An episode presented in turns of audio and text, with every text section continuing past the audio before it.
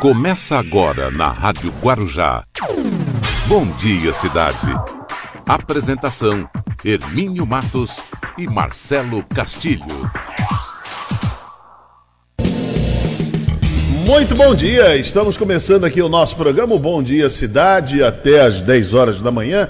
Hoje, nesse dia, hoje é dia 3, né? Dia, dia 3 de maio. Já começou o mês de maio. Já chegamos praticamente no meio do ano.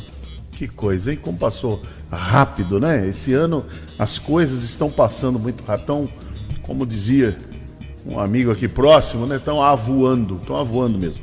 Tem jeito não. Mas vamos lá, começando o programa, estamos pelas redes sociais, estamos no canal do YouTube, no Instagram, no Facebook. Você pode entrar no Facebook, nossa página, Rádio Guarujá M 1550.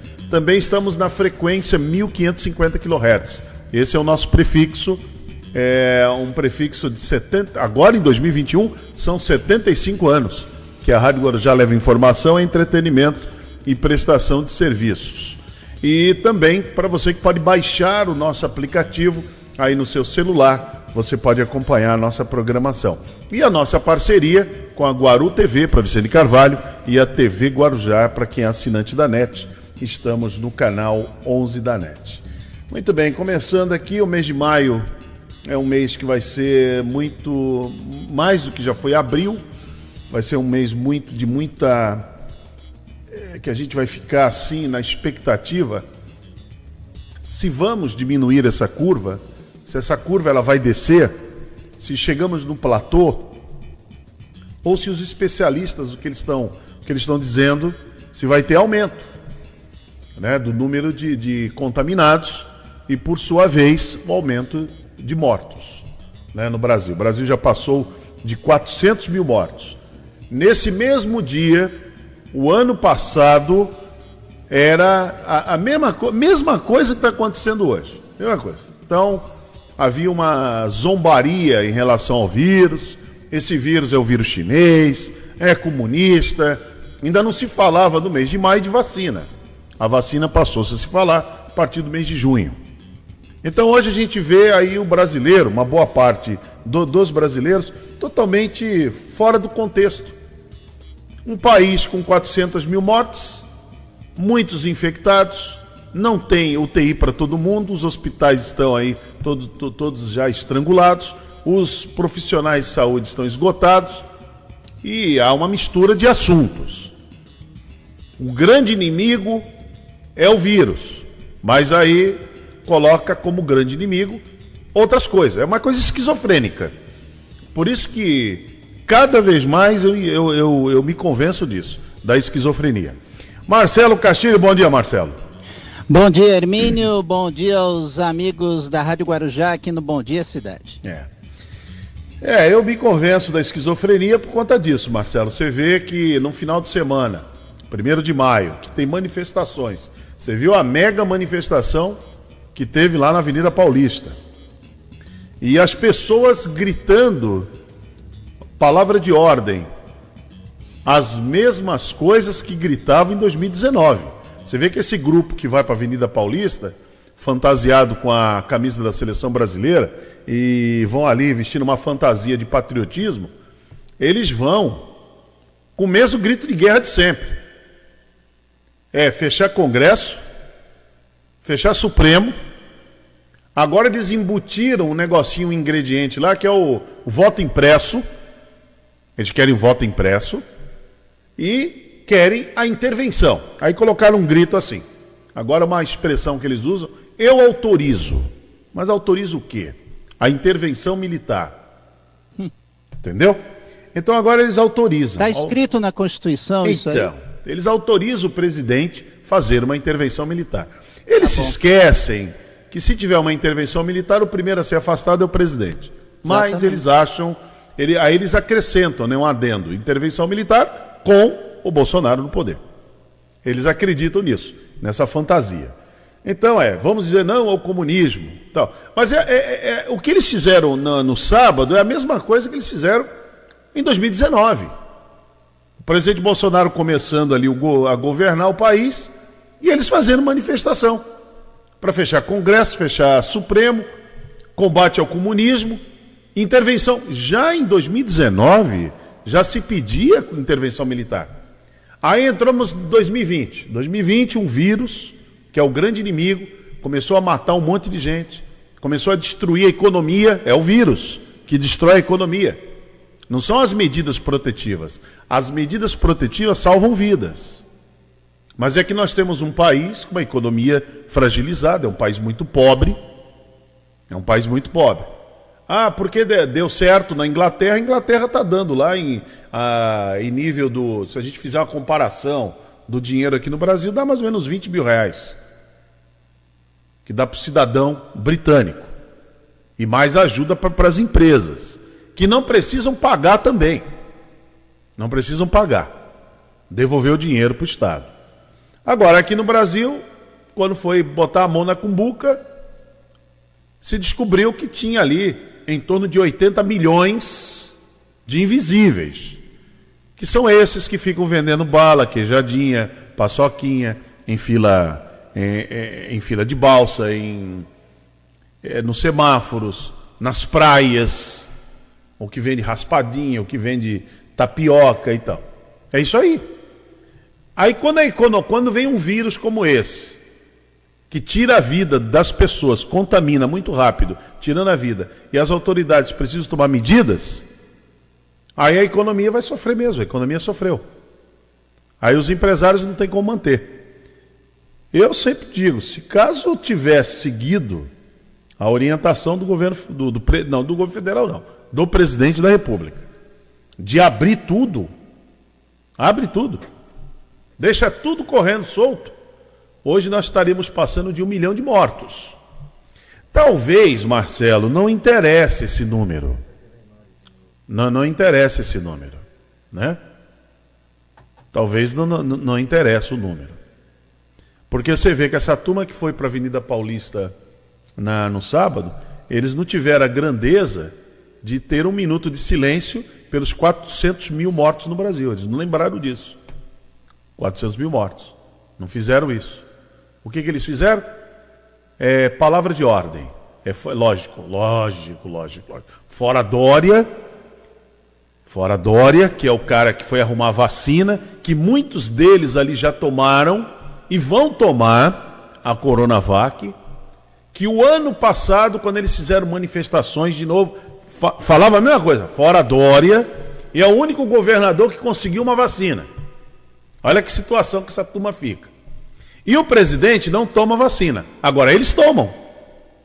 Eles tomam vacina. Fura fila, suborna o, o enfermeiro, eles, eles fazem isso. São cara de pau, viu? Hermínio, é, eu acho engraçado esse tipo de narrativa que está acontecendo no Brasil desde 2019. É, o presidente é, fazendo essas pessoas acreditarem em algo que ele mesmo ele acredita, mas assim ele está fazendo por outros meios. Eu, na verdade, ele tem um projeto eleitoral. Ele não pode entregar. É o, seguinte, o que você... é o seguinte, Hermínio, só, só concluindo, é, esse final de semana foi descoberto que o PT e o Bolsonaro estão cortejando o Sarney, que é ah, uma é, liderança do MDB, para ele se segurar na CPI, para ele passar pela CPI. Não, inclusive na, na sexta-feira, o presidente Jair Bolsonaro esteve junto com o José Sarney. Sim. Foi fazer uma visita a José Sarney. Olha só. Que maravilha, hein? Que beleza. As mesmas né? pessoas. Não, é, é o mesmo, veja bem, é o mesmo procedimento. É o mesmo procedimento. Quando a Janaína. Essa é a nova política, né, Hermínio? É, quando a Janaína Pascoal, lá em 2018, diziam, dizia que eles eram é, é, irmãos siameses, o bolsonarismo que estava surgindo e o petismo. Eram irmãos siameses. Só mudava, não mudava mais nada. Era a mesma coisa. Então é isso aí, ó. Procurou agora o Zé Sarney para tentar se segurar na CPI. Ora, mas se fez tudo certo, por que tem medo da CPI? Não fez tudo certo? Não está convicto que fez tudo certinho? Que está tudo direitinho, tudo. Qual é o problema de uma CPI? Qual é o medo da CPI. Inclusive está hoje aqui nos jornais dizendo que o presidente que está querendo um encontro com o, o Renan Calheiros. Aí o Renan okay. falou que o Renan já disse que não é bom, que não é legal ter o um encontro. Não, isso não é razoável. Isso não é uma coisa boa, não. Ter um encontro com. Já pensou? O que, o que, que imagem venderia, né? Um encontro do presidente Jair Bolsonaro com o Renan Calheiros, que é o relator da CPI. Quer dizer, ficaria, pegaria muito mal, né? Tinha que ter feito esse encontro antes, né? É, tá aqui, ó, Renan sobre ver Bolsonaro. Ele fala, não é recomendável. Porque isso aí já é a mexida que o José Sarney está dando, né? O José Sarney já está mexendo os pauzinhos. Já está conversando ali, já ligou e tal. Quer dizer, então, mas o, mas o Renan já disse, não é recomendável. Está todo mundo de olho, né? Porque esse encontro não vai ficar às escondidas, como era antigamente. Agora não, agora é tudo às claras. Tem gente filmando, é um negócio complicadíssimo, né? Coisa muito complicada. Mas é isso, né? É isso aí. O país está desse jeito, de cabeça para baixo, às avessas. Um monte de gente sai às ruas. Ontem o vírus fez, ontem não, no sábado o vírus fez a festa. Quem ganhou com aquelas manifestações é o vírus. O vírus fez a festa. Porque o que, que vai acontecer? Absolutamente nada. Nada.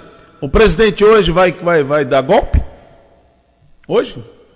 Quando é que ele vai dar o golpe? Porque, porque fazer intervenção ele militar. Ele sobrevoou de novo, né? É, fazer intervenção militar. Do jeito que a turma que foi, esses malucos que foram para a Avenida Paulista, que furam fila, tomam a vacina do, do Dória, essa coisa toda. Do jeito que eles querem, é golpe. E o presidente vai dar um golpe? Para o presidente dar um golpe, precisa ler a cartilha do Hugo Chaves. Ó, direita dando golpe, eu já falei, é um problema. Dá errado. Quem, quem dá golpe é a esquerda. Então teria que ler a cartilha do Hugo Chaves, ler a cartilha do Fidel. Esses souberam fazer, tomar o poder. Tem que conversar muito com o Vladimir Putin. Eu não sei se daria para conversar mas vai nessa. conversar com comuna, Hermínio? Mas, mas, mas não, mas, vai mas conversar não, com comuna? É, mas não quer tomar o poder? A, a, a, aonde a direita faz, faz isso? Em que lugar do mundo, Marcelo? A direita faz isso. Intervenção militar, intervenção. Isso é coisa de esquerda. Então eles estão totalmente abilolados. Essa é a realidade vão lá aqueles gritos de guerra, aquela coisa toda. Querem intervenção militar com o Bolsonaro no poder. Olha que absurdo, isso não, não é possível. Isso é inédito. Isso é inédito, não é possível. Querem que, Brasil, o presidente, querem que o presidente tire os governadores. Já pensou? Eu fico imaginando, outro dia estava ah, tentando é, fazer. É que coloque a Polícia Federal para prender governador. Vai prender o Dória. Vai prender o Zema, vai prender. É duro, hein? Sensacional. É complicado.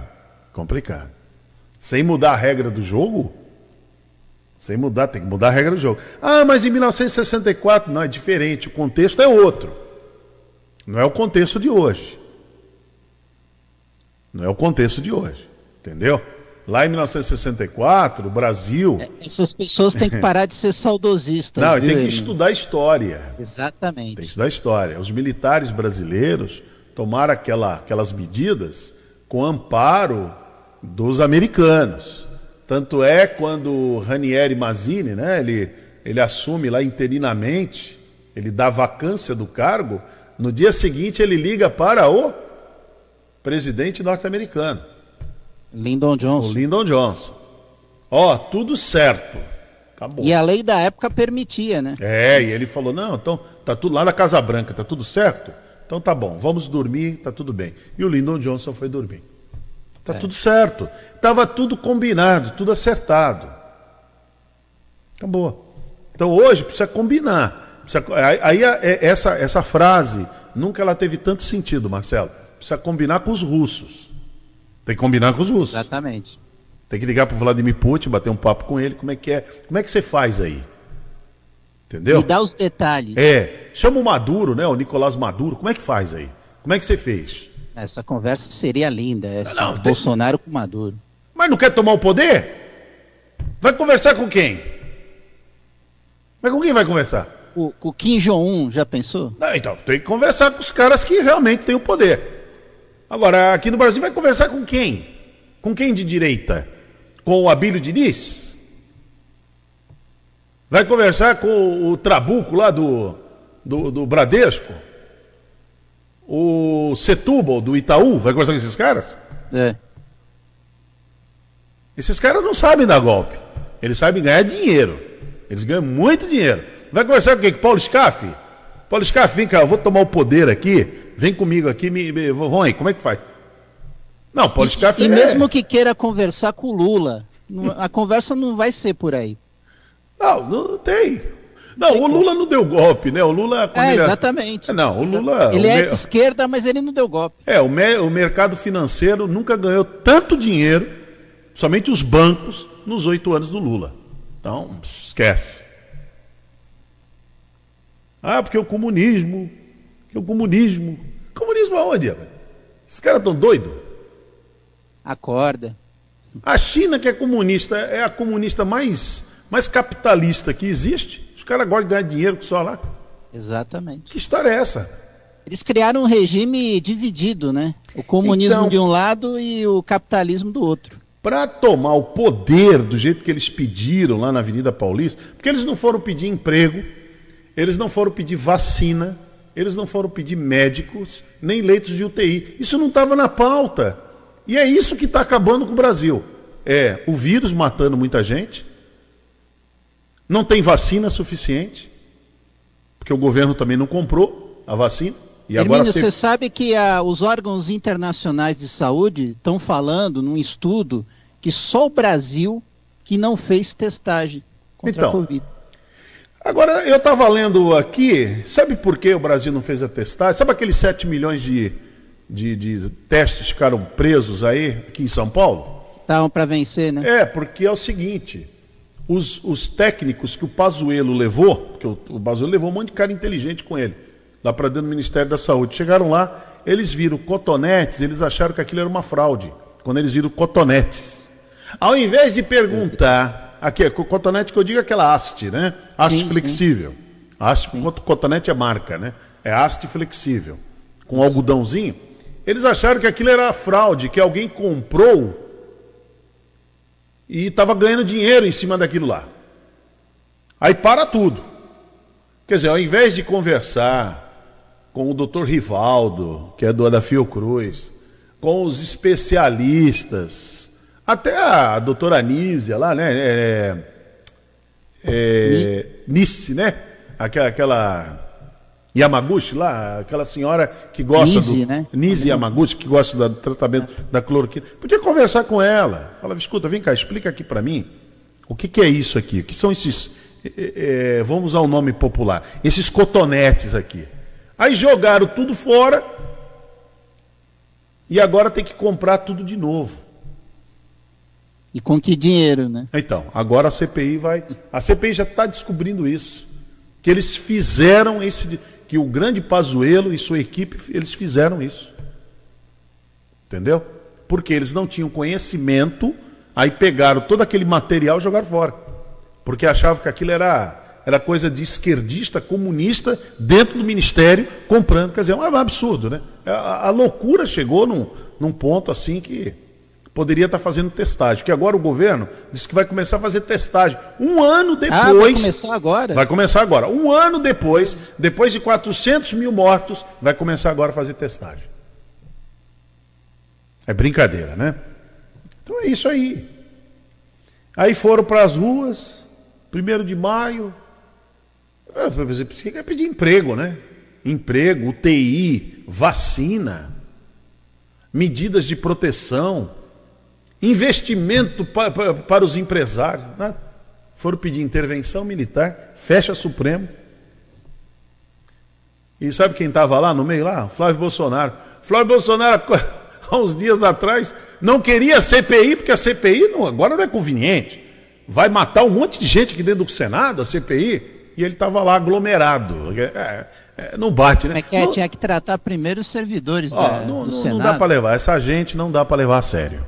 É, re, resumindo a ópera. O, o, o Hermínio, um senador que, para dar entrada em documentos na CPI, precisa fabricar no Palácio do Planalto? Não, não dá. Não dá para levar não a sério. Dá. Não dá para levar a sério. Essa turma não dá para levar a sério. 400 mil mortos nesse final de semana. O país não, tá com, não tem vacina suficiente. A economia está aos frangalhos. E eles lá pedindo intervenção militar. É o fim da picada. Realmente.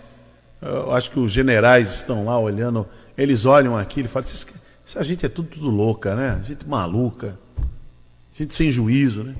E eles têm que pisar em ovos. Né? É, pessoas sem solidariedade, pessoas desumanas, cruéis, é, agressivas, violentas. É isso que é isso que estava lá. Parecia aquela turma do PT aos avessos, né? quando saía a militância à rua. Só falta ter black box, box ali, né? Black block, né? Aquela turma que quebrava tudo. Só falta isso. Só falta isso. Muito bem, Marcelo, vamos, vamos começar aqui o programa. Vamos deixar esse povo para lá, porque cada manifestação deles é uma, uma piada, né? Uma verdadeira piada. Vamos às manchetes do dia? As principais manchetes do dia. Vamos à realidade nua e crua. Essa é a realidade. A Baixada Santista ultrapassa 127 mil casos de Covid-19 após 220 confirmações. Entrega de 11 milhões de doses permite ao Brasil acelerar a vacinação. Hospitais municipais de Santos retomam cirurgias eletivas no dia de hoje. Turismo da vacina atrai brasileiros aos Estados Unidos, onde há pouca burocracia. Praias têm movimento intenso e banhistas sem máscaras. Vacina pode ter salvado 16 mil idosos, segundo estudo. Cadastro para vacinação contra a Covid-19 será feito somente nas unidades de saúde, lá em Itanhaém.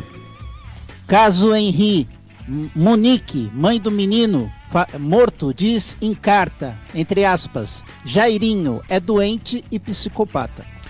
Guarujá abre 75 vagas para cursos voltados a micro e pequenos empreendedores.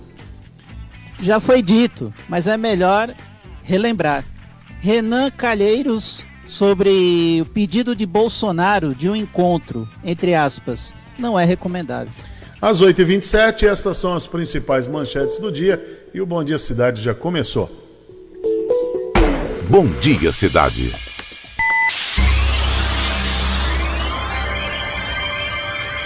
Oferecimento: Móveis e Colchões Fenícia. CRM Centro de Referência Médica de Guarujá. Estamos apresentando Bom Dia Cidade. Muito bem, vamos com Bom Dia Cidade até as 10 horas da manhã, hoje nesse dia 3 de maio. E o que nós esperamos, Marcelo, é que hoje tenhamos, mas eu acho muito difícil. Agora, tudo que aconteceu ontem, né, nessa aglomeração, nós vimos muita gente, muitos lugares aglomerados. Eu vi o, uma postagem do Chachazinho, Chachazinho revoltado, né? Chachá revoltado. Postou lá na página dele, disse que foi caminhar na praia. Aí só ele, ele falou assim: Eu não consigo entender. Só que, parece que só quem tomou vacina é que está de máscara. Ele falou: Só os velhos estão de máscara? Que o resto é tudo sem máscara. Ele falou: ele até se sentiu num lugar estranho, né? Uma pessoa estranha. Só um ele de máscara. Né? Só ele de máscara. Agora é assim, o Chachazinho, a exemplo daqueles que, que estão que estão sabendo o que é essa doença, né? não é uma questão só de, de ter medo, tal, é se prevenir, se cuidar. Tem que se cuidar. A gente não sabe o que vai acontecer. A gente não sabe. Então, tem que usar máscara. O Xaxá está certo. Usando máscara, né, mantendo o distanciamento, lavando bem as mãos, se higienizando com álcool e gel e mantendo e não se aglomerando. E foi exatamente o que a gente não viu. As praias de Santos, por exemplo, lotadas. O pessoal tá nem aí mesmo. Né? O pessoal tá nem aí. E vamos mesmo, vamos que vamos. Aqui no Guarujá também as praias estavam cheias, pessoal em rodinhas e tudo sem máscara, acabou. parece que não morreram 400 mil pessoas. E vai chegar a um milhão, hein? E vai chegar a um milhão de pessoas. E eu já percebi o seguinte, que não. Que isso aí não quer dizer nada, não. Não quer dizer absolutamente nada. O pessoal quer mais aproveitar. É se divertir, aproveitar, né? Então, não tem. Não, não... A, a, satisfação pessoal em primeiro lugar, é. né? Dessas primeiro, pessoas. É, primeiro o seu, seu prazer primeiro, depois. É. Depois vamos ver o que a gente faz no dia seguinte hum. e tal.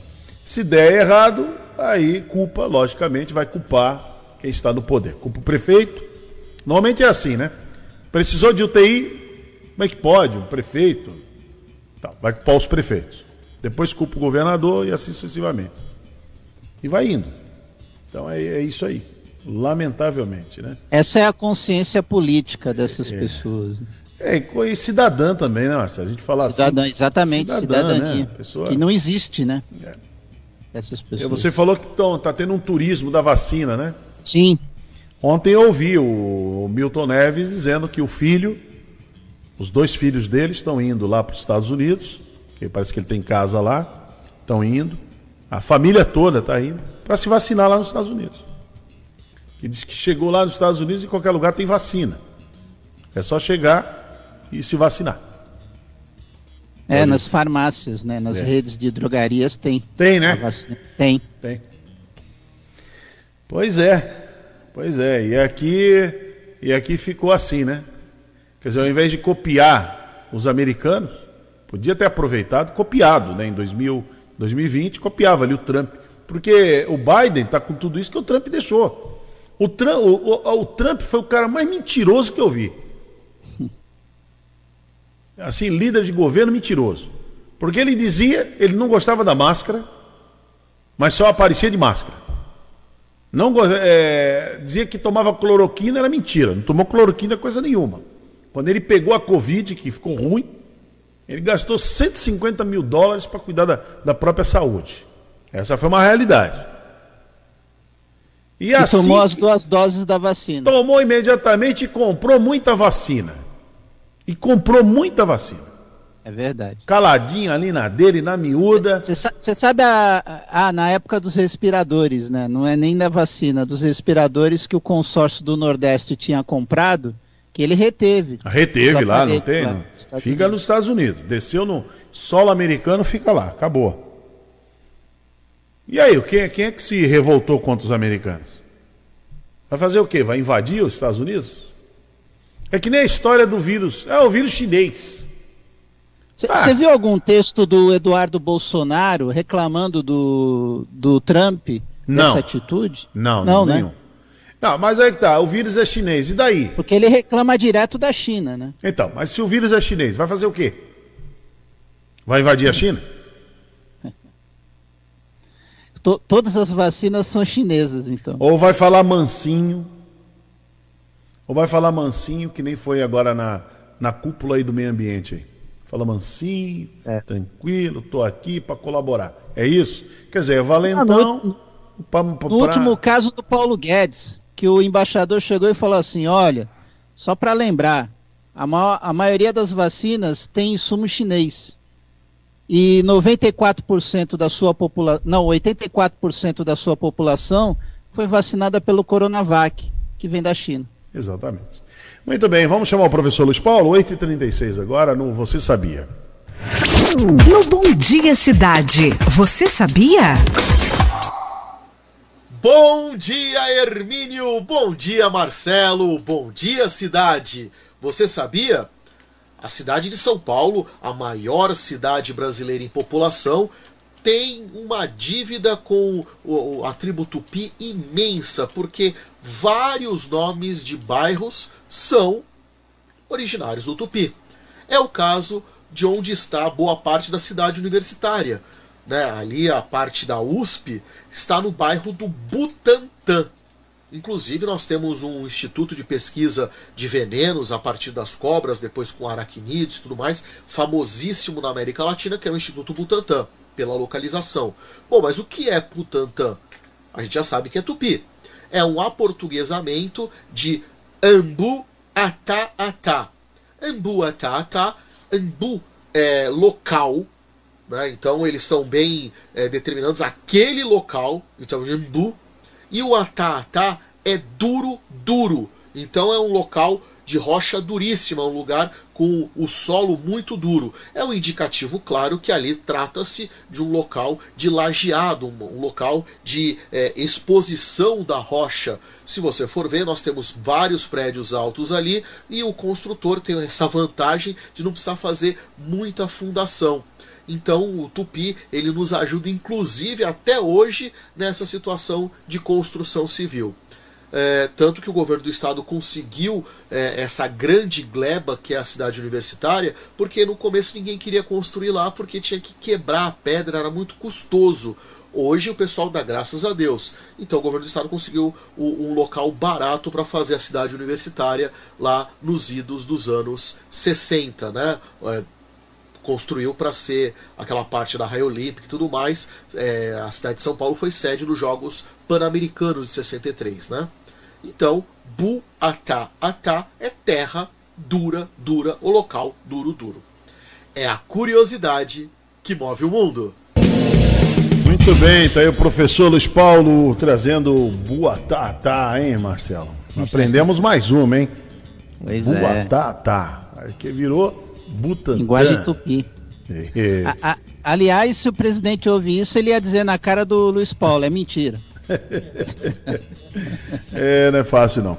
Não Bom, olha, de índio, né? É, olha, a cidade de Santos vai retomar as cirurgias eletivas realizadas no complexo hospitalar dos estivadores e no complexo hospitalar da Zona Noroeste. Segundo informação da prefeitura, as cirurgias eletivas ou não urgentes estavam suspensas desde o início do período das medidas mais restritivas aqui na Baixada Santista, é, chamado pelo prefeito de lockdown. Conforme explica, todas as especialidades serão contempladas. Inicialmente, todas as cirurgias de alta complexidade, é, 50% das cirurgias de média e baixa complexidade, como ginecologia, é, ginecológica, vasculares e cirurgias gerais, serão retomadas. É uma boa notícia para a população de Santos. Diga lá, Marcelo. Vamos lá, Hermínio. Novas interdições serão feitas em ruas do bairro da Vila Matias, em Santos, para a continuação das obras de drenagem para a implantação da segunda fase do VLT, o veículo leve sobre trilhos. Os bloqueios serão implantados a partir de hoje, às nove da manhã. De acordo com a Prefeitura, a interdição vai ocorrer na rua João Guerra, no trecho entre as ruas Manuel Tourinho e Silva Jardim, ficando como rota alternativa para os motoristas a rua Luiz Gama, já na Manuel Tourinho, no sentido praia. O bloqueio será entre as ruas Borges e Xavier Pinheiro. A opção para o trânsito será a rua Silva Jardim. Devido às intervenções, a linha 8 do transporte coletivo municipal vai seguir pela Silva Jardim, Luiz Gama, Manuel Torinho, sentido Cais e João Guerra, e voltando depois ao itinerário normal. A previsão, segundo a Prefeitura, é de que os bloqueios sigam até o dia 4 de junho. Olha, a Prefeitura de Guarujá abriu 75 vagas para cursos destinados a micro e pequenos empreendedores. As oficinas gratuitas são promovidas pelo SEBRAE em parceria com o município e tem como objetivo auxiliar o gerenciamento do negócio e aumentar as vendas. Então, os interessados terão três opções de capacitações disponíveis: é organize seu negócio, pronto para crescer e empreenda rápido. Primeiros passos. Então, para se inscrever nesses programas, os moradores devem encaminhar uma mensagem para a Secretaria de Desenvolvimento Econômico e Portuário. Tem um telefone, que vou passar para vocês, que é o código 13 3040 7432 3040 7432, código 13, informar o curso desejado. O atendimento é de segunda a sexta-feira, sexta das 10 às 4 da tarde. Olha, o, nós conversamos aqui no, no Bom Dia Cidade, eu, Marcelo, com o Omar Assaf. O Omar Ahmad, Assaf não, Ahmad, né? Mas acho que é Assaf, hein? Omar Assaf, que é o presidente do do, da, é da APAS, né? Associação Paulista de Supermercados. Supermercados. Foi, foi, foi uma entrevista interessante. Vamos acompanhar aqui no Bom Dia Cidade. Primeiro agradecer a participação do Omar aqui com a gente na programação da Rádio Guarujá e falar sobre um assunto importante, né? Porque a nossa região decretou desde ontem é, um lockdown regional, medidas mais restritivas até o dia 4 de abril e condicionou o funcionamento dos supermercados no, no, neste ramo que nós vamos abordar, das 6 da manhã até as 20 horas e final de semana apenas é, trabalhando por delivery, com portas fechadas. É, Omar, bom dia, seja bem-vindo à Rádio Guarujá. Com o fechamento das cidades, principalmente aqui na região, como vai funcionar os supermercados, Omar? Marcelo, bom dia, bom dia aos ouvintes da nossa Guarujá. É, os supermercados vão obedecer o decreto que as municipalidades virem, que elas se reuniram, nove municipalidades, virem a colocar para nós. Aliás, já estamos desde ontem adequados a esse decreto. O decreto, vou dar um exemplo aqui de Santos, nós podemos funcionar das seis é, da manhã até as 20 horas, e aí você tem um problema mais sério é, já de imediato, que é a, o transporte público. Então, se nós abrimos até as 20 horas, o transporte público teria que trabalhar no mínimo uma hora mais tarde. E ele vai parar às, às 19h30. Esse é o primeiro problema. O segundo problema, Marcelo, ele se trata de abastecimento puramente.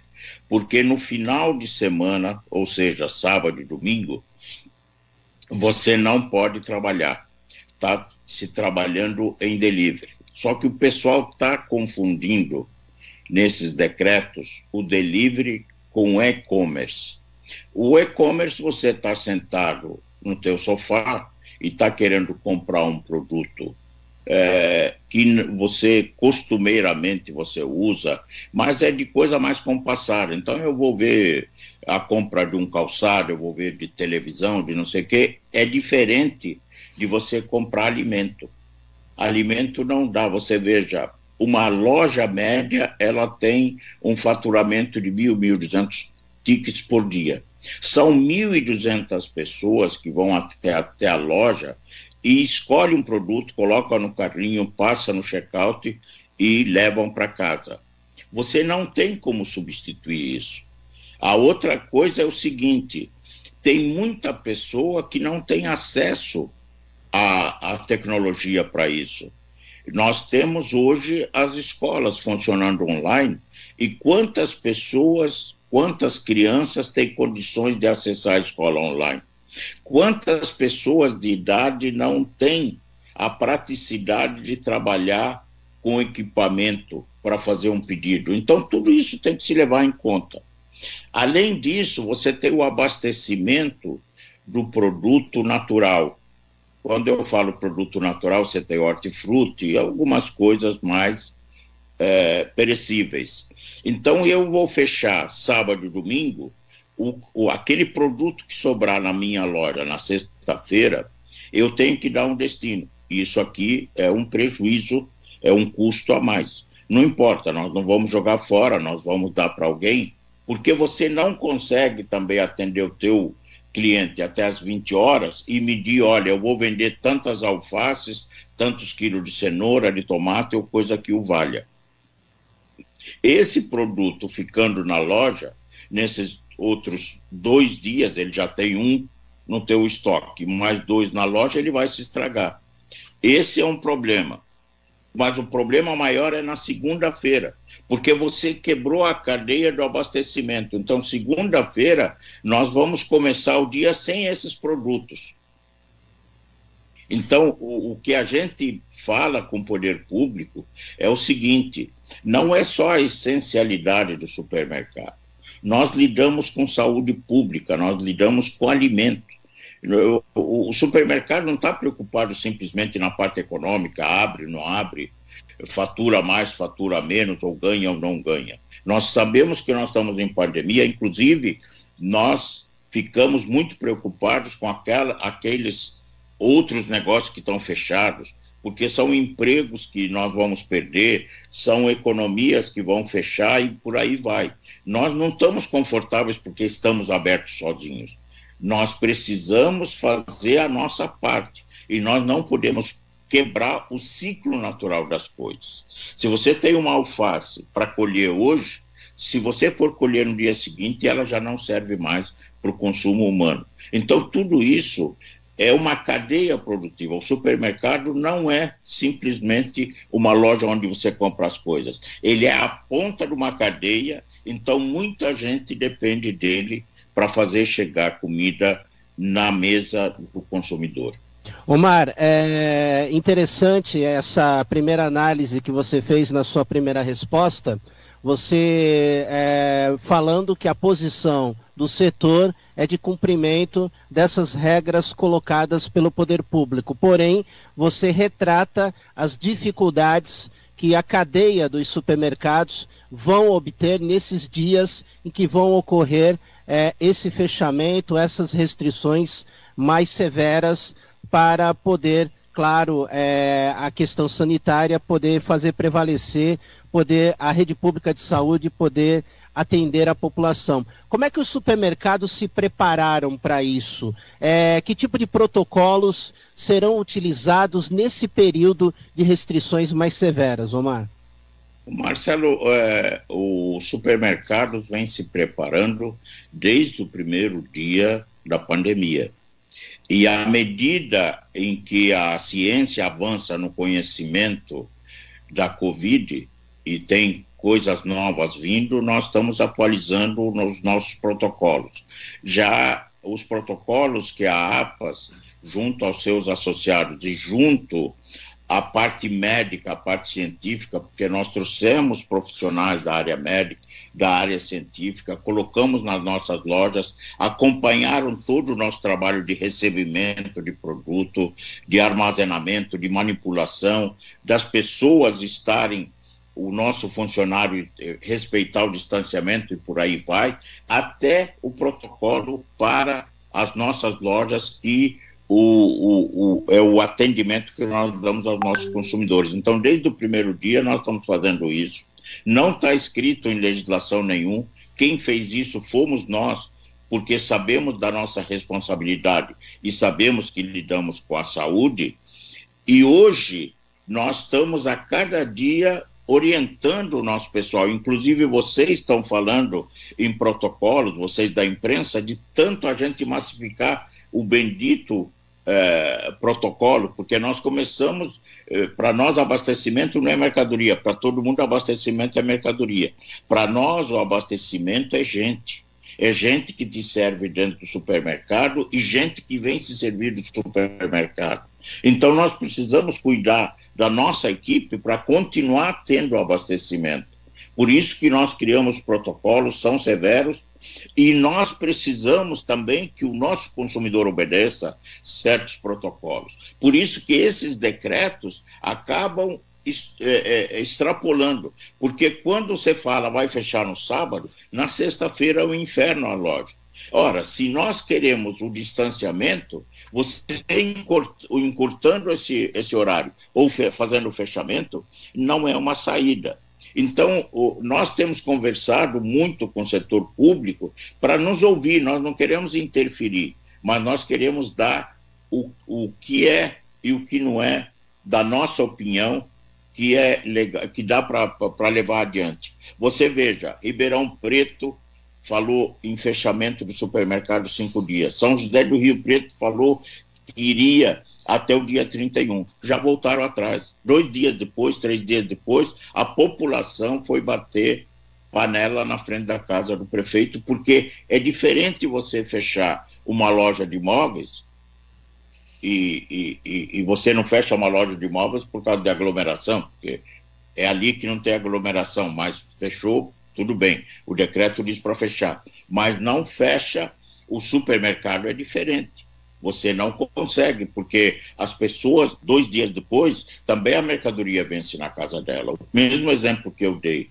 da alface, Não serve só para o supermercado, serve também para a tua casa. Então, daqui dois dias você precisa comprar o tomate, o alface, a carne e o supermercado está fechado. São coisas lógicas que a gente precisa levar adiante. Omar, eu quero agradecer sua participação aqui na programação da Rádio Guarujá. Muito obrigado, Omar. Eu que agradeço, estamos à disposição e a nossa função, não só o supermercadista, mas como a própria associação, é esclarecer, levar conhecimento para a nossa sociedade, porque o momento é triste, é difícil e, infelizmente, deveríamos ter a vacina, que é o único caminho para revigorar toda a situação, inclusive emocional das pessoas, e voltar a economia a todo que nós precisamos gerar não só trabalho, emprego, mas também voltar à situação natural para que as pessoas convivam de forma natural, ok? Muito bem, tá aí, boa entrevista que você fez com o Omar Assaf e essa preocupação. Essa preocupação que o Omar teve lá quando foi decretado aquela medida mais restritiva, lockdown se, regional, né? Se a população continuar se comportando do jeito que está nesse momento, vai voltar tudo de novo. Essa entrevista aí vai ser, vai ser muito atual. Você vai ver. E, e, e não vai, ó, tem prefeito que prefere aguentar os panelaços do que ver a rede pública é, contabilizando o número de mortos. É. Muito bem, mandar um bom dia aqui para a Lúcia.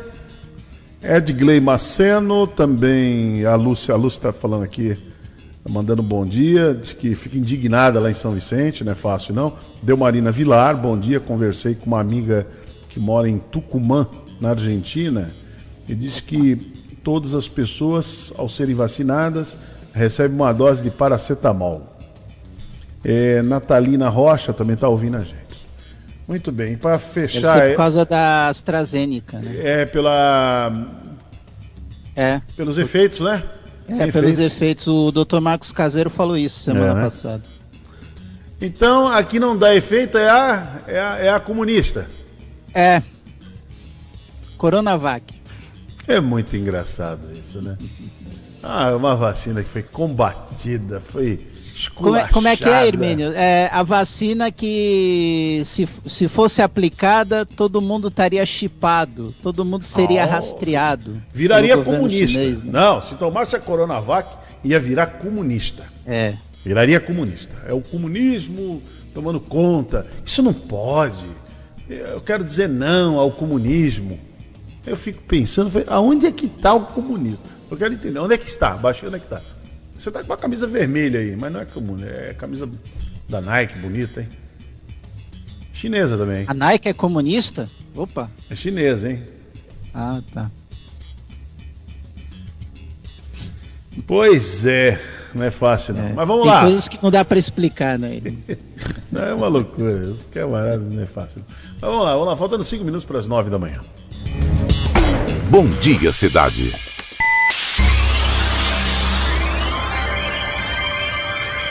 Oferecimento: Móveis e Colchões Fenícia. CRM Centro de Referência Médica de Guarujá. Estamos apresentando Bom Dia Cidade. Bem, vamos até às 10 horas da manhã. São agora faltam dois minutos para as 9 horas. Estamos pelas redes sociais é, canal do YouTube, Instagram, Facebook. Estamos nos 1550 kHz da Rádio Guarujá. Esse prefixo que é tradicional, baixinho. 75 anos. É, 75 anos agora, em 2021. E também pela, pela TV Guarujá, para quem é assinante da NET, lá no canal 11, e a Guaru TV, para Vicente Carvalho. Né? Estamos aí com, com a Rádio Guarujá. Marcelo, a Baixada Santista ultrapassa 127 mil casos, depois de 220 confirmações em 24 horas. Olha, e o que aconteceu agora, final de semana, pode aguardar, daqui mais uns dias o resultado vai chegar. Viu? O resultado vai chegar. A aglomeração. Né? Aglomeração de final de semana, o resultado vem depois. Então, o Brasil vai ficar esse país assim, sabe? Enquanto as pessoas é, não caírem em si, parar com essa coisa, de achar que tem que ter seu direito. Né? Ah, eu não vou usar máscara, eu vou me, eu vou me aglomerar. Então, o vírus vai vencer. Hermínio, um país que está dividido entre aqueles que enxergam a situação e adotam os protocolos sanitários e outros que gostam de ouvir essa narrativa ideológica que o presidente coloca desde o início do seu governo, fica difícil, né? É. A gente prevê uma normalidade no Brasil. Não, estão combatendo aí o comunismo. Acho, acho interessante isso, essa, essa narrativa de comunismo que me, me chama muita atenção. Não, não podemos deixar o comunismo tomar conta do país, né? Estou mandando umas fotos aí pro Alif do que aconteceu final de semana, né? As praias aqui do litoral. Tem várias fotos aqui que mostram como é que foi para vocês terem uma ideia. Então, as praias de Santos registraram um movimento intenso, ou no dia de ontem. E lógico, né? Um dia ensolarado, o dia estava muito bonito, muito agradável mesmo, então não teve jeito. Né? Apesar de alguns utilizarem máscaras, a maioria estava sem máscara e sem o equipamento obrigatório para o enfrentamento da Covid-19, desrespeitando o decreto municipal. Então, na cidade, de, desde maio de 2020, o uso do equipamento é obrigatório. Caso a medida seja des desobedecida, o morador ou turista pode ser multado. Além disso, o acesso às praias de Santos é, está autorizado exclusivamente para a prática de atividade física e esportiva individuais. Mas aí o que a gente vê não é bem isso. Né? O que a gente vê é a turma aglomerado mesmo, a turma ali amontoado e fazer o quê? Se vai dar multa, vai dar uma multa. Não, isso aqui é uma ditadura. Olha, estamos vendo uma ditadura. Lá em Portugal não pode entrar. Ninguém pode, pode na França não pode andar. E, Agora... e você já reparou, Hermínio? É, o comerciante ele tem que trabalhar, tem que fazer as suas funções e ainda tem que ficar é, pegando o cliente no, no braço ou no colo, né, assim, no modo figurado, no sentido figurado, e explicar para ele que ele tem que adotar as medidas. Fica uma coisa estranha isso, né? Não, eu e me sentiria. o comerciante per, perde tempo. É, eu me sentiria muito mal se alguém tivesse que me avisar. Eu é, também. Do que eu, do que eu tenho que fazer. Eu Por também. exemplo, eu vou no supermercado, eu já vou preparado. Eu vou no mercado. Ontem, ontem eu fui de manhã cedo, já preparado. Né? Leva sua máscara, leva. eu estou usando duas para entrar dentro do supermercado. Então, duas máscaras. Aí depois, quando você sai do supermercado, você tem o álcool gel dentro do carro, você usa. Chega em casa, você se higieniza bem. Agora, não precisa. E outra coisa, na, na fila do supermercado, né? As pessoas continuam ainda, né? Ainda continuam. É, tem a marquinha lá, né? Tem aquela faixa. Eles não ficam na faixa, não. Não respeitam. A pessoa parece que tem formiga no pé, né? É, Fica um andando de passinho em passinho. Né? É. Se o Aleph tiver as fotos aí, podemos mostrar, baixinho. Deixa eu ver lá, olha lá. Olha, são as fotos. Olha, Praia de Santos. Olha como é que tá a turma. Meu Deus. Que coisa. Entendeu? Então essa é, essa é a situação. Essa foto então aqui, ela é bem emblemática, né? Você vê o pessoal ali conversando, tomando seu, seu chopinho, tal, que, é, que é o tal do direito, né? Só tem uma moça aqui na ponta, aqui embaixo, tem uma mulher aqui embaixo com máscara. Mas o restante lá, lá, tá todo mundo à vontade. Consciência nenhuma, né? Direitos todos. Todos né? lá, o casal, o casal que vem caminhando, ó, vem caminhando sem máscara, aquele pessoal reunido ali em volta ali, ó, tudo tomando tal, e sem máscara, e assim vai. Aí passa ali um guarda para avisar, aí a pessoa já vai dizer que é meu direito, né? Não, cê, ô, ô Hermínio, você sabe que na, acho que na Austrália ou Nova Zelândia, se tiver 10 pessoas aglomeradas, eles voltam de novo às medidas restritivas. É. E lá são duras. Imagina se eles vissem essa foto. É, não é fácil não. Bom, olha, o Fernando Santos, ele esteve acompanhando que uma ação muito interessante, que os amigos se juntam para dar um, uma, uma reforma na escola Guilherme Furlani. Então está acontecendo essa reforma. Vamos acompanhar a matéria que o Fernando fez. Vamos lá.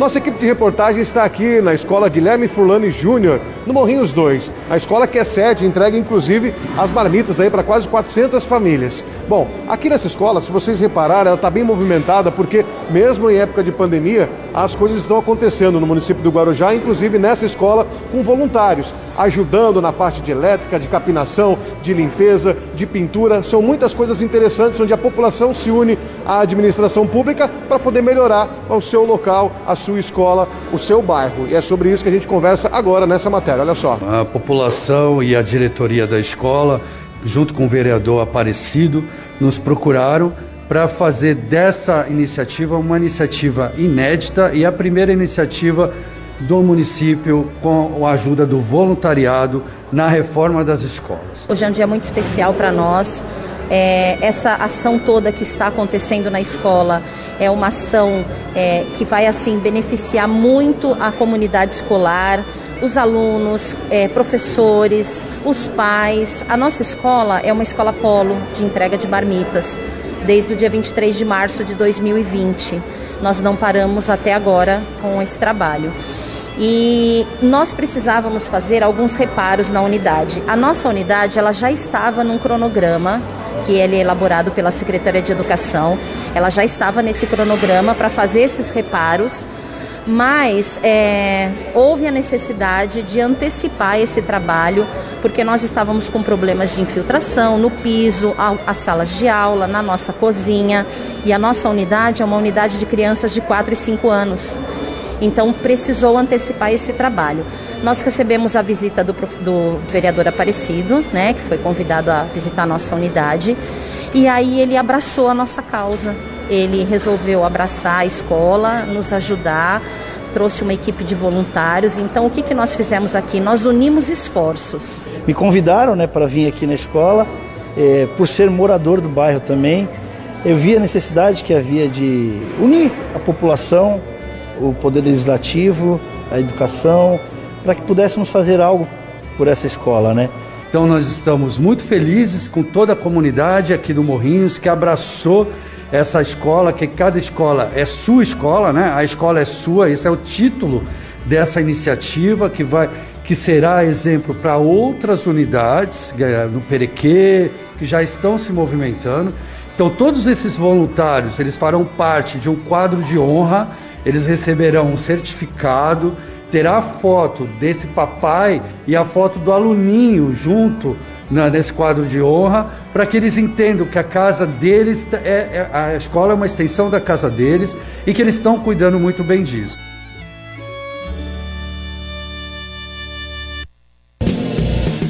Muito bem, importante a comunidade saber que faz parte, né, né? a escola está integrada, né? Então, importante. Né? Aquele espaço físico, ele precisa ser bem cuidado mesmo. É importante. Então, os amigos se juntaram para dar uma reforma, reformar mesmo a escola. É muito importante isso aí. Muito bom, Marcelo. Olha, a cidade de Itanhaém, tem essa informação aqui é importante, está com inscrições abertas para um curso online de empreendedorismo feminino para mulheres portadoras de necessidades especiais. O prazo para se inscrever termina no dia 10 de maio e as aulas terão início no dia 17, agora de maio. Então, as inscrições começando hoje até o dia 10 e as aulas começando no dia 17. Então, segundo a informação, o curso é, Sebrae delas, elas realizam, é promovido pelo, pelo Sebrae e é totalmente gratuito e busca incentivar a autonomia e geração de renda para as mulheres que possuem alguma necessidade especial. Então tá aí, muito importante, né? A ação é realizada pelo governo do estado de São Paulo, em parceria com o SEBRAE, por meio da Secretaria de Estado da Pessoa, do Direito da Pessoa com Deficiência, e faz parte do programa Empreenda Mulher. Esse programa, Marcelo, a Célia Leão falou aqui no, no Bom Dia Cidade, né? Ela falou desse programa que é muito importante. Já começa lá na cidade de Itanhaém. Ô Marcelo, vários ouvintes, inclusive conversei esse final de semana, gostaram muito da entrevista do Dr. Marcos Caseiro. A entrevista que você fez com o Marcos Caseiro, foi no Rotativa no Ar. E eu vou repetir, vamos repetir hoje essa entrevista, porque ela é muito atual. Nunca é demais, né? Não, e ela é atual, e é muito atual. A, a, a orientação que o Marcos Caseiro dá, o esclarecimento que ele traz, é algo fantástico. Então se torna uma entrevista, mesmo que ele já tenha passado aqui, mas é muito atual pela informação. Que quanto mais informação você tiver, você que nos acompanha na Guaru TV, na TV Guarujá, aqui na Rádio Guarujá, pelas redes sociais, quanto mais informação, mais esclarecimento sobre a atuação do vírus. Hermínio, uma das informações, né, uma dúvida que foi tirada por uma internauta nossa, é o governo argentino já está aplicando. Né? Essa do é paracetamol, né? AstraZeneca. Essa do paracetamol.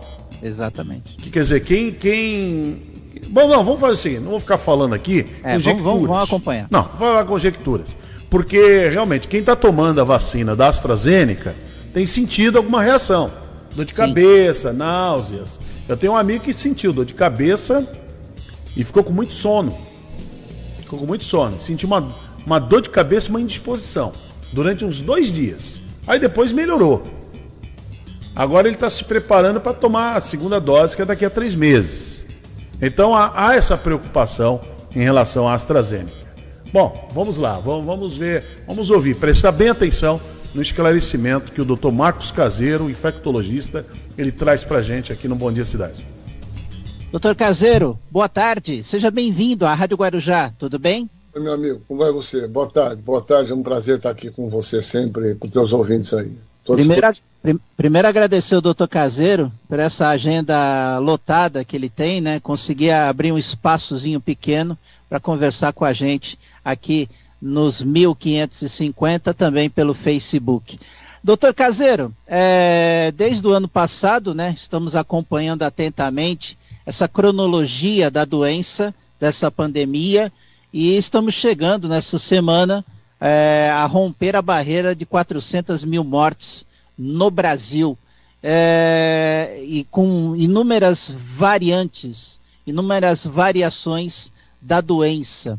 É, inclusive a questão de que está se descobrindo uma nova variante, né? Já tem uma nova variante circulando, até mesmo na Baixada Santista, que seria uma variante suíça. É, como é que o doutor Caseiro vê toda essa situação? É, a, a, a, sociedade ainda não entendeu a, a, situação, a grave situação que estamos vivendo nesse momento da pandemia da Covid-19? Oi, legal. Bom dia de novo. Sempre uma honra estar aqui com você. Eu gosto muito de conversar com vocês aqui, com o nosso seleto público aqui, né?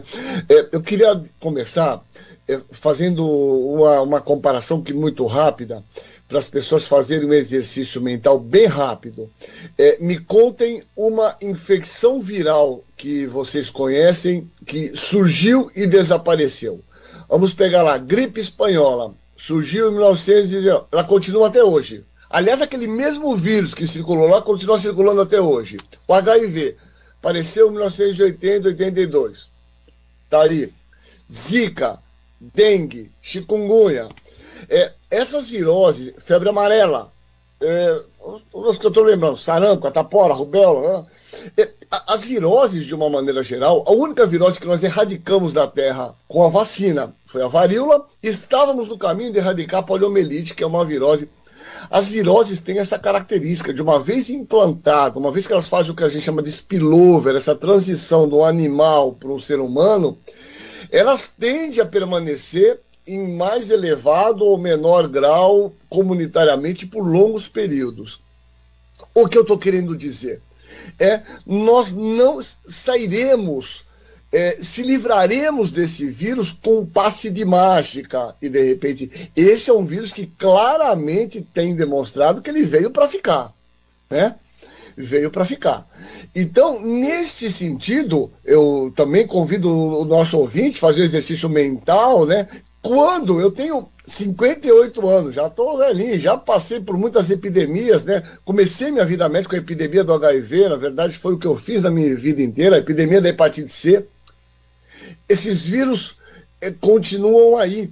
em, em elevada intensidade. Então, o que eu estou querendo dizer é assim: é, dentro dessas doenças e 58 anos de vida, eu pergunto quando nós tivemos uma situação inusitada, Marcelo. O, o mundo parou.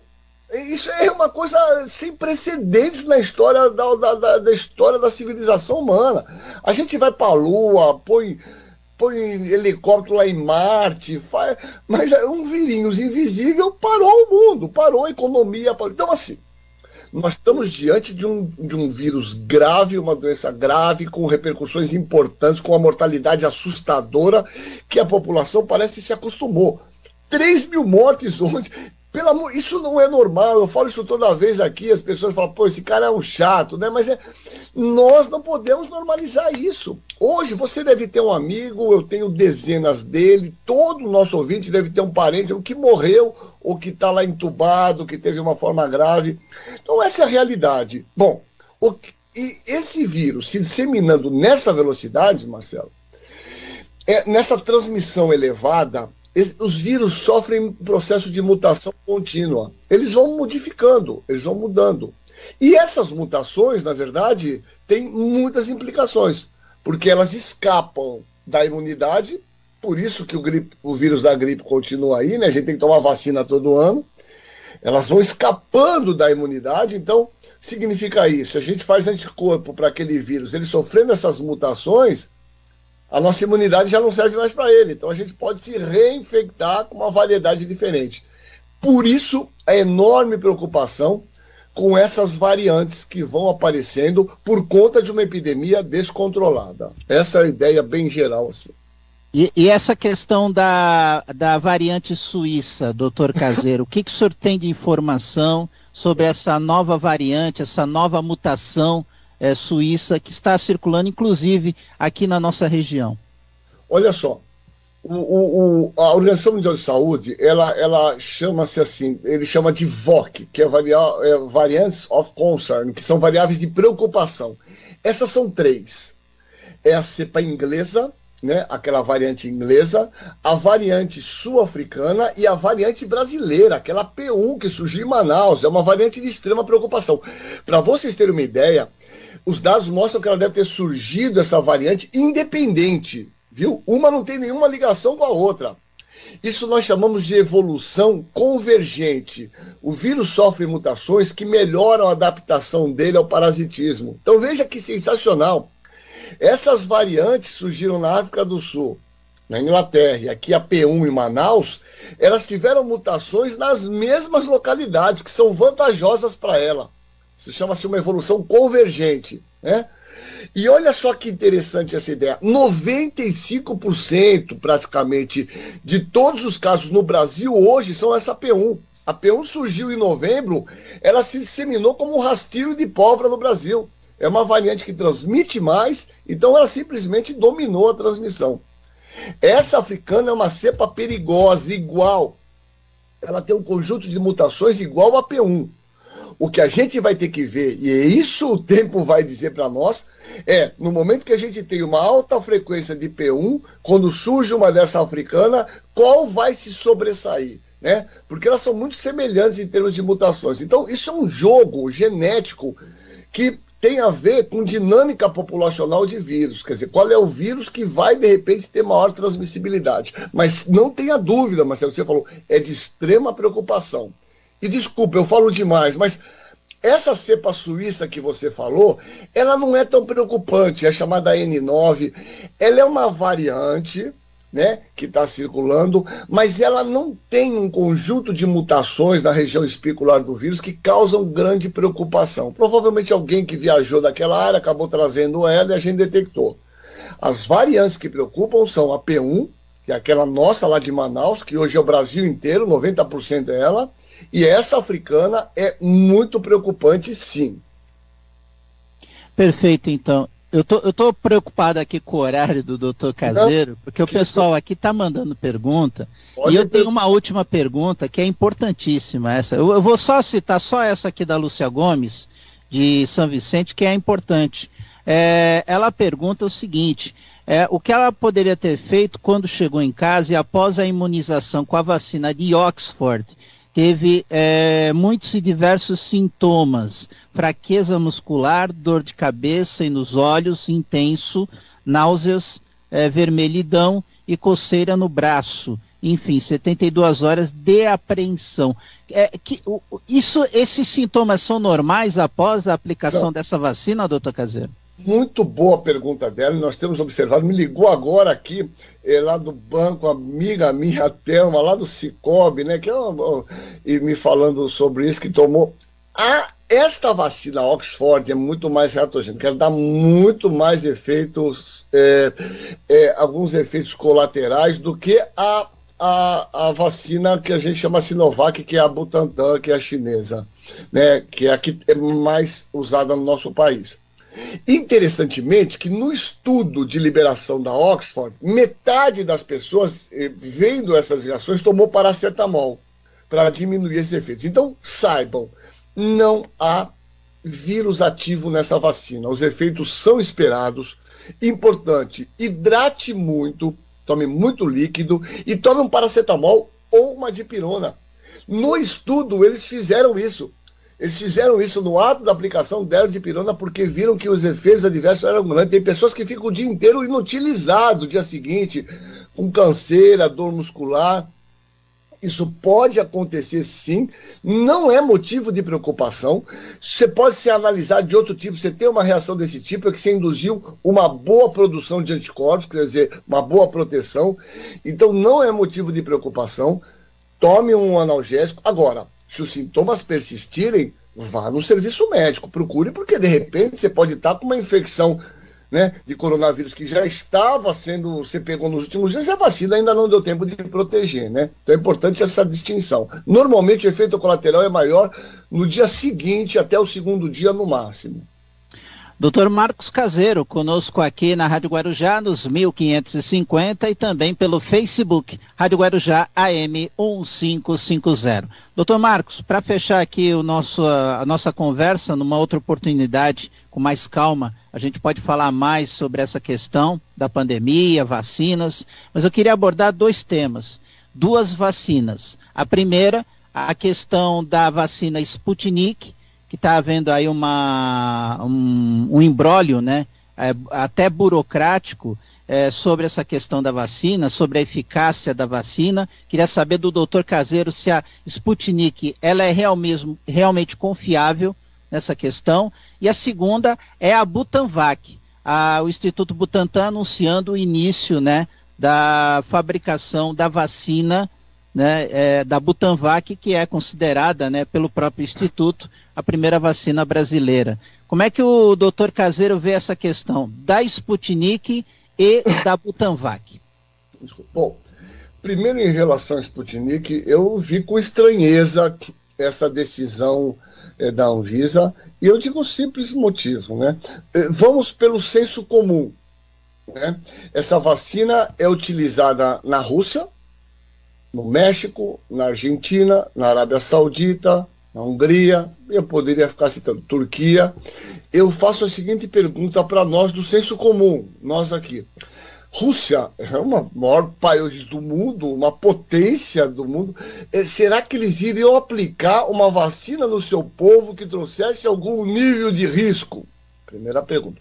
É, além desses países que eu falei, 62 países aprovaram essa vacina para uso. Será que Rússia, México, Argentina e outros países que Venezuela. E, será que ninguém viu o que a Anvisa viu? Quer dizer, então nós estamos diante de gênios aqui, né? Que, segundo, eles falaram em vírus que se replica. Da onde veio essa informação? Isso que eles têm que contar. Da onde veio essa publicação, essa informação?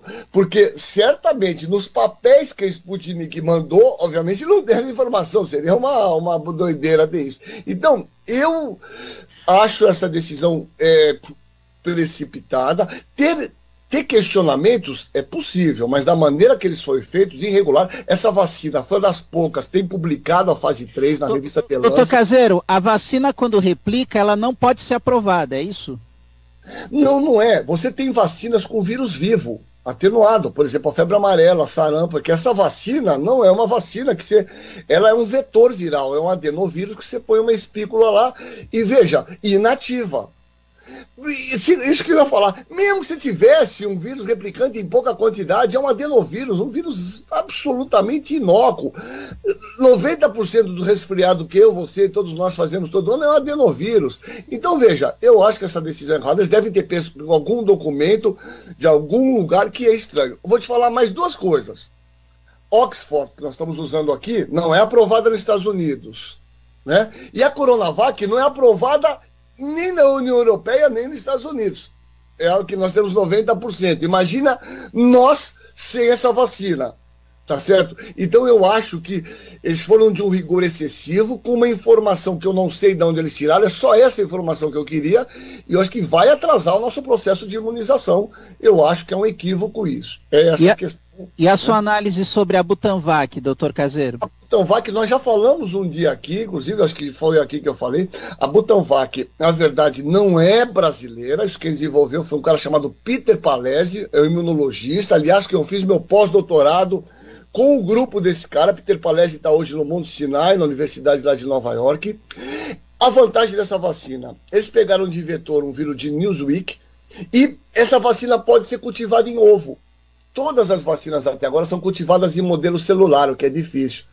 E o Butantan tem uma expertise em cultivo em ovo, porque a vacina da influenza é cultivada em ovo. Então ela é altamente atrativa. Só que eu acho que o Butantan está precipitado, o governo está. Porque, vê, eles têm que passar por fase 1, fase 2 e um ensaio clínico randomizado. Não tem como esses dados saírem antes de seis meses, oito meses. Então, me parece que eles estão forçando um pouco a barra de estarem produzindo, mas veja, não dá para liberar essa vacina antes de passarem por essas fases necessariamente obrigatórias no estudo, né? Doutor Caseiro, muito obrigado pela sua participação aqui na Rádio Guarujá e até uma outra oportunidade. Eu que agradeço. Desculpa, eu estou enrolado hoje, que é o dia que eu dou aula tal, mas é sempre uma honra falar com você. Eu gosto muito de vocês e estou sempre à disposição, tá bom? Um grande abraço para você, querido. Muito bem, sempre muito esclarecedor, né, o doutor Marcos Caseiro, né? Sempre muito esclarecedor. Acho que a dúvida, inclusive, em relação a essa Sputnik, ele tirou bem. E aí, eu, eu, é aquilo, eu prefiro ouvir o Marcos Caseiro e evitar qualquer especulação. Marcelo, eu tenho corrido, você não imagina o quanto eu estou correndo. Quando eu vejo rodinhas de pessoas discutindo vacina, eu tô fugindo. Como é que é? Leigos discutindo um ah, assunto complexo. Não, não dá. Né? Não dá. Não, mas Não não, dá. tem, pra mim, não. É, é fora de, de, de, de compreensão. Fora de eu, propósito. não, não, não, não quero, não quero. Eu não quero nem. Eu, eu saí ontem, aí fui até um supermercado aqui perto, aí tinha uma. Conheci o pessoal e a conversa. Até o rapaz me conheceu, porque eu trabalhei no hotel e tal. é, falou lá o nome, eu esqueci o nome dele. Falou que é irmão do Paulo. é, Lembrou de mim e tal. Eu não lembrei dele. Aí ele falou, aí eles estavam ali, estavam os dois da prateleira, ele mais um, aí chegou o rapaz do supermercado, começaram tal, porque a vacina. Aí eu falei, gente, desculpa, eu vou pegar limão ali, tem que pegar limão, tem que pegar outras coisas, cair fora. Não dá, eu não paro mais para conversar. Não dá. Não dá. Entendeu? Não, não tem como. Você tem que ouvir o médico, você tem que ouvir o especialista. Você tá parecendo o desenho antigo, o Leão da Montanha. Saída pela direita, pela esquerda. Não, porque senão você fica doido, fica maluco. É, mu é muita gente palpitando sobre tudo. É muito complicado. Eu entendo. Ô, Hermínio, o- dependendo do público, você sai pela direita. Não, eu entendo. Ou pela esquerda. É, eu entendo que o, no, no jornalismo a gente. Mas sabe, mas você falar coisa que você não sabe. É. Não, não, não, tem que ser o médico. Deixa o médico falar. Eu prefiro assim, ó. Marcos Caseiro falando. Acabou. Pronto. Tá resolvida a situação. Entendeu? A gente fica mais tranquilo, que é uma pessoa séria e ele tira as dúvidas mesmo. Então é, é muito importante. Muito bem, eu- é 9h29 aqui no Bom Dia Cidade. Bom dia, cidade.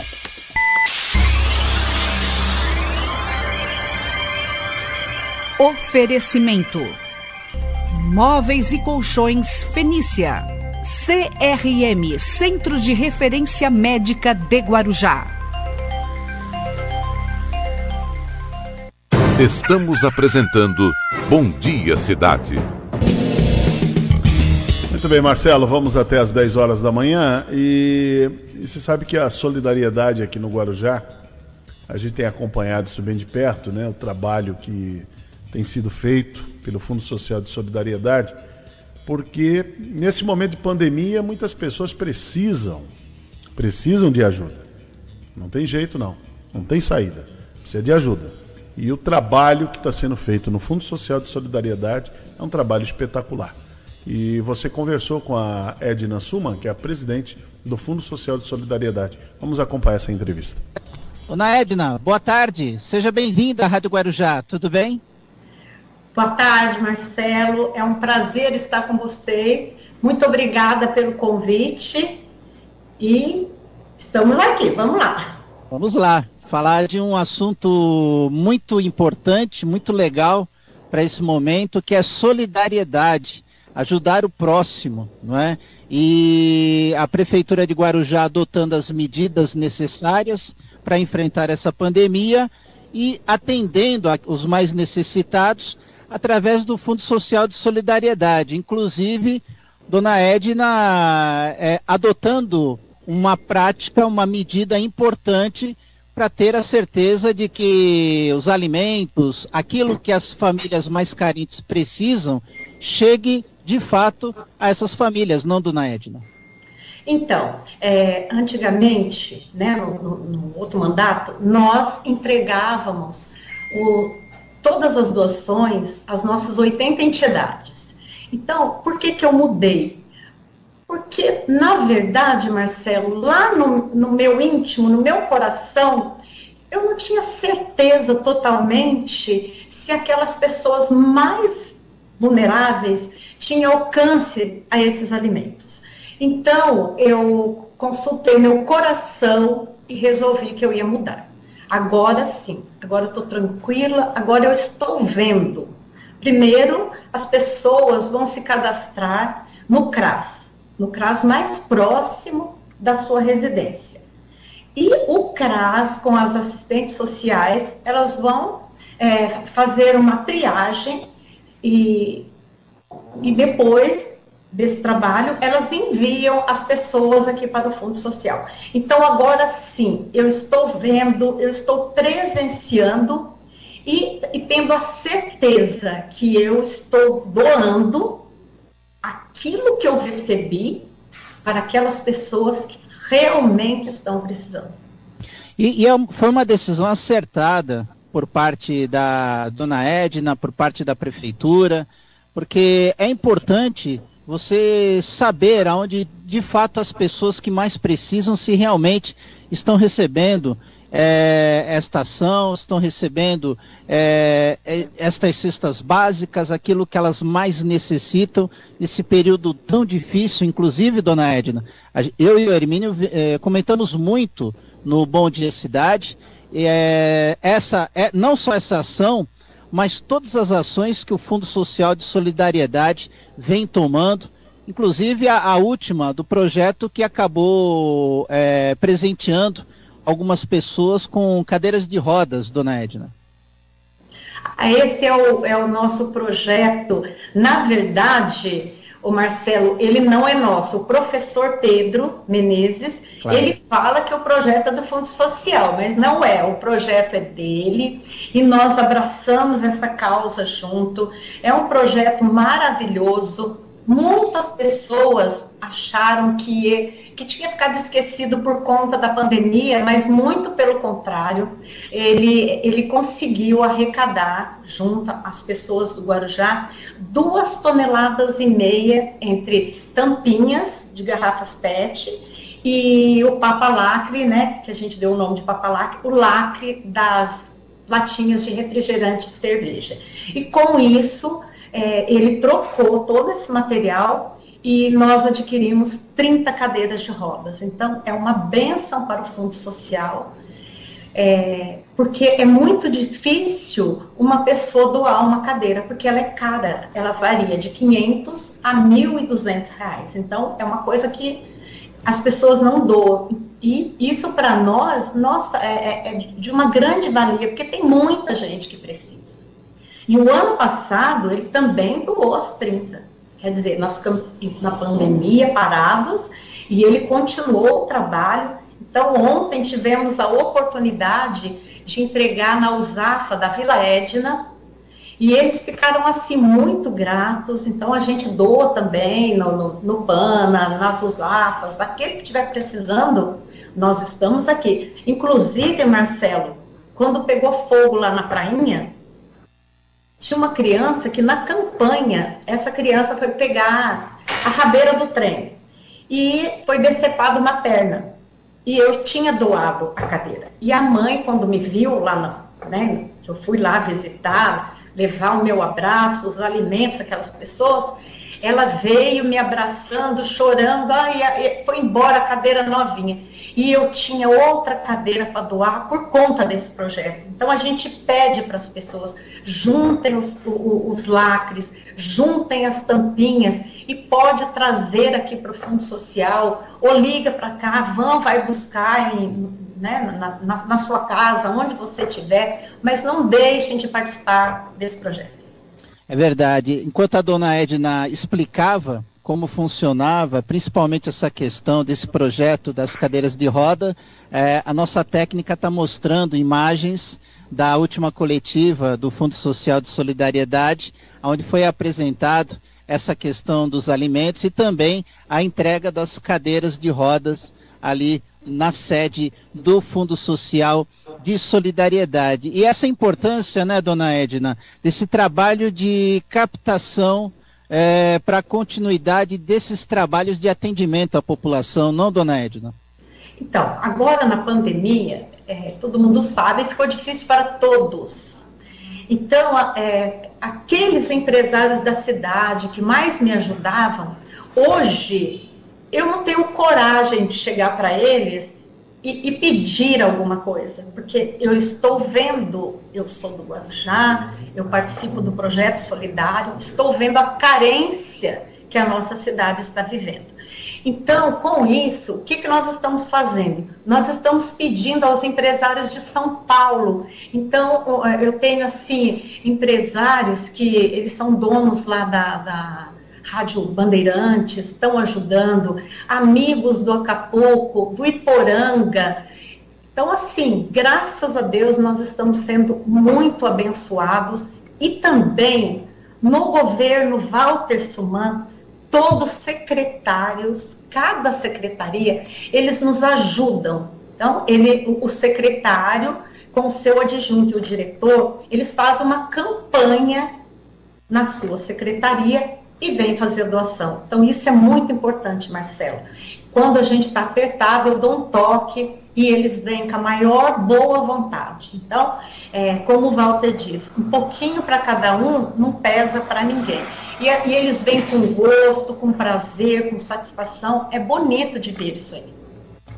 Dona Edna Suman, presidente do Fundo Social de Solidariedade de Guarujá conversando conosco aqui na programação da Rádio Guarujá. Você acompanha nos 1550 e também nas redes sociais através do Facebook Rádio Guarujá AM 1550. E eu percebo, né, dona Edna, a sua empatia, o seu engajamento e essa liderança em atender essas famílias é, durante, é, principalmente também em feriados também, essa questão de atender aqueles mais carentes porque é um momento muito difícil é, enfrentar essa pandemia, né, a prefeitura adotando medidas duras e famílias sendo atingidas é, por causa da pandemia do vírus e a, o Fundo Social presente sempre a atender aos mais carentes, dona Edna hoje, né, feriado, mas é, nós, eu e minha equipe, chegamos à conclusão que é, é, um feriado assim, né, no meio da semana, ninguém vai sair, nem pode mesmo por causa da pandemia, não, não tem o que curtir. Então, vamos continuar ajudando aqueles que estão precisando. Quem tem fome, tem pressa. Então, nós estamos, é, por dia, aqui no Fundo Social, entregando na faixa de 190, 198 é, cestas básicas. Então, 198 famílias estão sendo assistidas por dia. Então, hoje, ficariam 190 pessoas sem alimentos. E eu não acho que é justo, eu não estou fazendo nada hoje, eu estou desocupada, né? E a gente compensa para os funcionários esse dia num outro dia que ele precisar. Então, resolvemos e todos alegres, felizes, nessa, nessa fase tão difícil que é essa pandemia. É importante essa mensagem, né? Porque quem quer doar, quem quer ajudar, né, dona Edna, é, doa com um pouco que tem, né? Doa um alimento, doa alguma coisa que seja transformado por parte do Fundo Social de Solidariedade, doa um equipamento. É, é sempre importante essa questão de doar, essa questão de atender aqueles que mais precisam, né? E o Fundo Social a gente conhece o trabalho do Fundo Social de Solidariedade, além de atender com alimentos, com equipamentos, também os seus cursos de qualificação que transformam vidas, não, dona Edna? Então, é uma pena que eu já ia introduzir um curso novo, junto, uma parceria lá com o Casa Grande Hotel, onde 16 alunos, eles iam passar o dia aprendendo todas as funções, desde garçom, saber fazer uma cama, servir uma mesa, é, fazer a comida, preparar bebidas. Então, é um, uma coisa muito importante porque nós somos uma cidade turística, vivemos numa cidade turística, e, e é onde as pessoas, é, a maior parte dos empregos é justamente essa profissão. E eu fico escutando que, os, que o, alguns hotéis têm essa dificuldade quando vai contratar. Então foi quando eu tive essa ideia. A gente vai ia começar naquela semana, Marcelo. Foi um, uma pena. E o curso ele dura três meses e aí, conforme a gente vê né, a capacitação dessas pessoas, a gente vai começar a pedir para os outros hotéis. Então, quando um hotel precisar de um funcionário, ele já está capacitado. Isso eu não tenho custo nenhum, é custo zero. E aí eu tive também a participação da CIT, que é, prontamente é, é, aceitou em, em, em dar os passos gratuitamente para ajudar essas pessoas. E alguns outros projetos que a gente está pensando e continuar com a padaria solidária. Dona Edna, é, quando o Fundo Social ele atende essas famílias é, nas mais variados segmentos, nas mais variadas necessidades, eu percebo que a pessoa que está engajada nesse tipo de trabalho social, é, há uma satisfação maior em poder atender a, aquela família que mais precisa, aquela família carente, não, dona Edna? Olha, eu, eu sinto uma satisfação, eu, eu comento com eles que para mim foi uma missão, Deus me deu essa missão, eu, tudo na minha vida eu levo muito a sério, né? Eu fui professora, eu alfabetizei, sempre com muita seriedade, e depois, com 40 anos, eu retornei é, ao banco escolar, fiz direito também, advoguei por 10 anos. Agora eu estou me dedicando só ao fundo social. Então, assim, aquilo que você faz com amor, é, eu acho que prospera. Eu, eu, acho não, eu tenho certeza porque eu vivo isso. Então eu falo, meu Deus, me ajude, é, toca no coração das pessoas para que a gente possa ajudar outras pessoas. E o que, que a gente ganha com isso? Olha, você vê prosperar dentro da sua própria casa.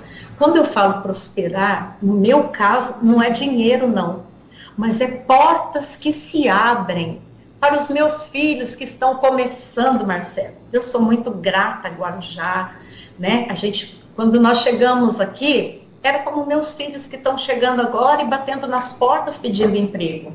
E olha o sucesso que a gente teve aqui, olha onde a gente chegou, a credibilidade que nós alcançamos. Então, é o mínimo que eu posso fazer é retribuir tudo isso que a gente conseguiu aqui para a nossa população. E hoje eu posso é, dedicar o meu tempo integral para fazer solidariedade. Então, pode ligar para mim, qualquer hora do dia. Se eu estiver aqui, eu atendo. Se eu estiver em casa, atendo também. É uma satisfação. E eu aproveito a oportunidade para dizer para você que está ouvindo que não precisa doar cesta básica. Você pode doar um quilo do que você quiser. Porque às vezes as pessoas dizem, ah, vou lá doar um quilo, eu tenho vergonha. Não sintam com vergonha. Então, doem aquilo que você pode, aquilo que o seu coração permite você doar. Tudo é muito bem-vindo. Porque não tem aquele ditado de grão em grão, a galinha enche o papo. É verdade. Então, é o que pode acontecer com a gente aqui no Fundo Social. Então, doe aquilo que você pode. Se você pode doar um quilo de arroz, você venha, que vai ser, olha, para mim vai ter o mesmo valor do que 350 cestas básicas, seis cestas básicas, porque a pessoa veio com amor e com carinho.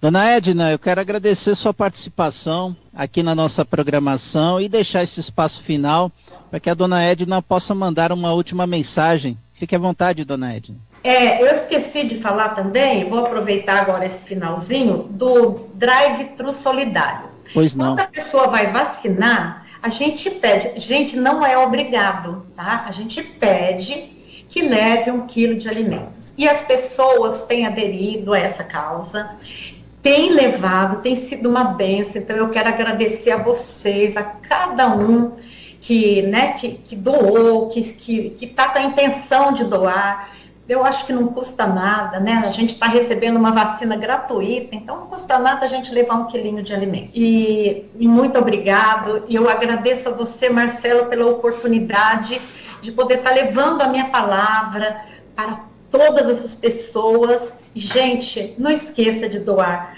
porque eu falo sempre: Deus abençoe aos que doam e aos que recebem, porque doar é um ato de amor.